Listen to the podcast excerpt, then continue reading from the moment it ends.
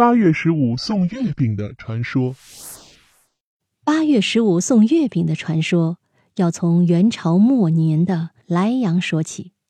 那时候啊，每家每户洞房花烛夜，本该欢天喜地的主人，却唉声叹气、愁眉不展、怒目含泪，被挡在了洞房门外。这是怎么回事？原来当地最高长官达鲁花赤有令，凡是汉人的男子成亲，新娘的初夜权无权享受。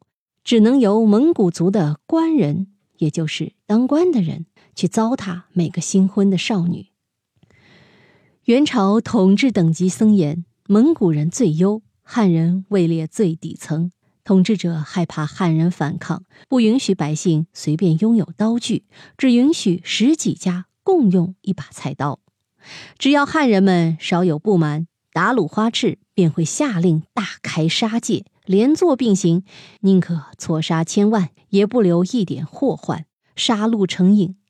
有时他还故意下饵，特地叫官人丢下一个元宝，只要有人去捡去拾，以此为借口，再大行连坐杀伐。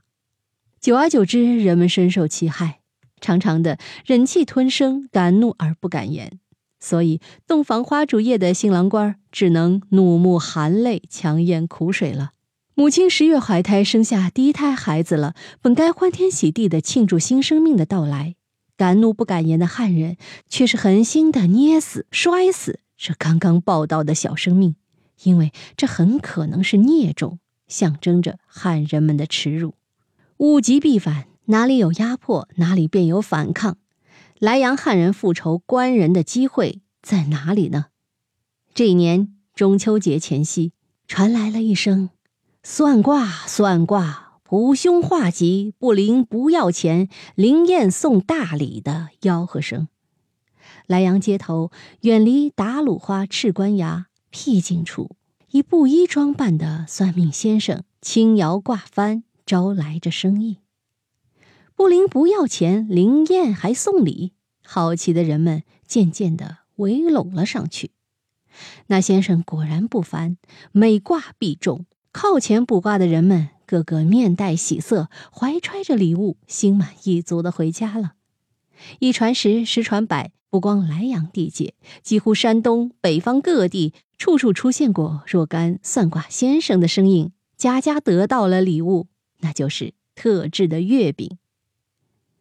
八月十五，中秋夜，每户人家各自行动，家家备好了鸡鸭鱼肉，备足佳酿米酒。宴请到了能请到的所有官人，极尽盛情，让官人们个个喝得大醉。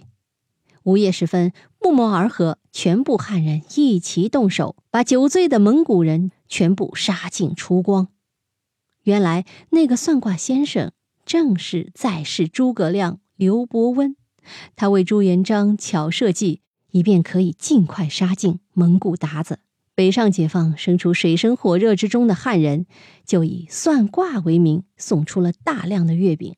月饼内用蜡丸封了一张纸条，相约八月十五杀鞑子。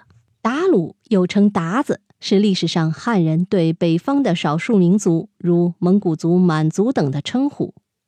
经过八月十五的一致行动，零散的蒙古人被杀了个干干净净。这极大的动摇了蒙古人的地方统治。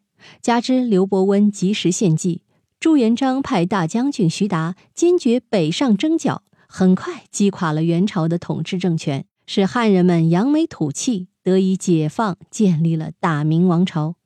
八月十五送月饼，却由此成了莱阳乃至山东北方各地的习俗。流传至今，密室里的故事，探寻时光深处的传奇。